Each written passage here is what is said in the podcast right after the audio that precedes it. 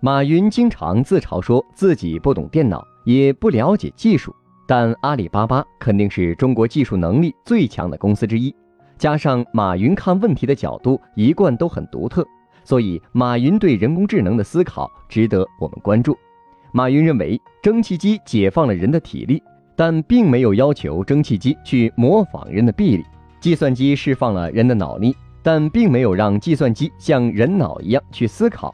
如果汽车必须像人一样两条腿走路，那就永远跑不快。因此，智能世界中不应该让万物像人，而是让万物都具备学习能力，让机器具备自己的智能，具备自己的学习方式。智能世界有三个最主要的要素：互联网、大数据和云计算。互联网是生产关系，云计算是生产力，大数据是生产信息。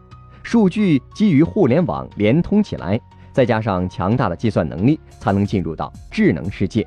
因此，智能世界是一个系统，不是一种单一技术可以独立完成。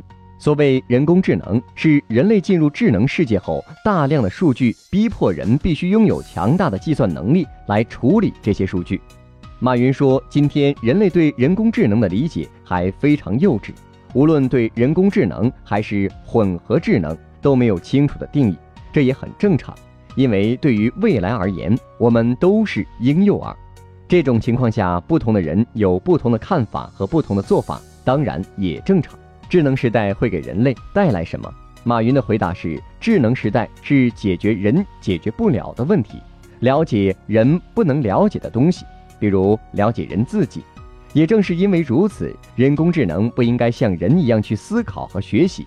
面对人工智能时代，很多人喜欢，也有很多人反对，各自都有很多理由。但是未来和趋势是没有办法停止的，而既然没有办法改变，就只能改变自己。